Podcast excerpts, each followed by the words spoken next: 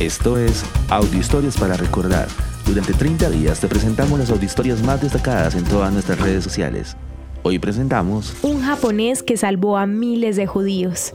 Un gran número de judíos buscaron proteger sus vidas escapando de los ataques de la guerra, pero no era fácil huir a otro país para salvarse. Los gobiernos del mundo le cerraron las puertas, negándoles el visado necesario para abandonar Europa. Ante esta negativa, un grupo de judíos refugiados en Lituania buscaron con desespero la ayuda del cónsul japonés Shayun Seppo Sugihara para que les emitiera visados de tránsito y así poder viajar a territorio nipón. El cónsul japonés buscó la autorización de sus superiores para emitir los visados, pero mientras llegaba la respuesta decidió empezar a otorgarlos. Tiempo después de su solicitud, fue oficialmente negada por el Ministerio de Relaciones Exteriores, pero Sugihara ya había iniciado su propósito y nada lo iba a detener. Fue así como este noble funcionario decidió desobedecer las órdenes y continuar con el objetivo de salvar la mayor cantidad de vidas posibles. Con el tiempo jugando en contra y antes de que el consulado fuera clausurado, autorizó aproximadamente 3.500 visados de tránsito que beneficiaron a miles de judíos que huían del horror nazi.